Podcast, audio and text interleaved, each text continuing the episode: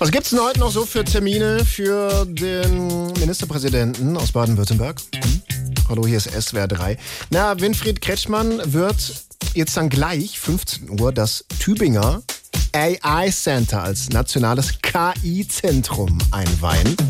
Der ist da mit dabei und natürlich will er davor mal die Technologie testen. So, dann zeig mal, was du drauf hast, du Blechkellner. Hallo, ich bin die Tübinger KI. Du kannst aber auch Kai zu mir sagen. Sorry, keine Ahnung. Ich kann auch mit Humor umgehen. Wie kann ich dir helfen? Folgendes. Ich suche noch ein gescheites Geschenk für meine Gerlinde zum Geburtstag. So aber, wenn's geht, nicht die Welt kosten. Jetzt bin ich mal gespannt. Hör mal zu, du Lillepeppel. Schenk ihr doch einfach einen schönen Spaziergang. Da kann sie sich der Blumenstrauß selber pflücken. Sehr gut. Also ich muss sagen, diese KI ist inzwischen weiterentwickelt, als ich denken.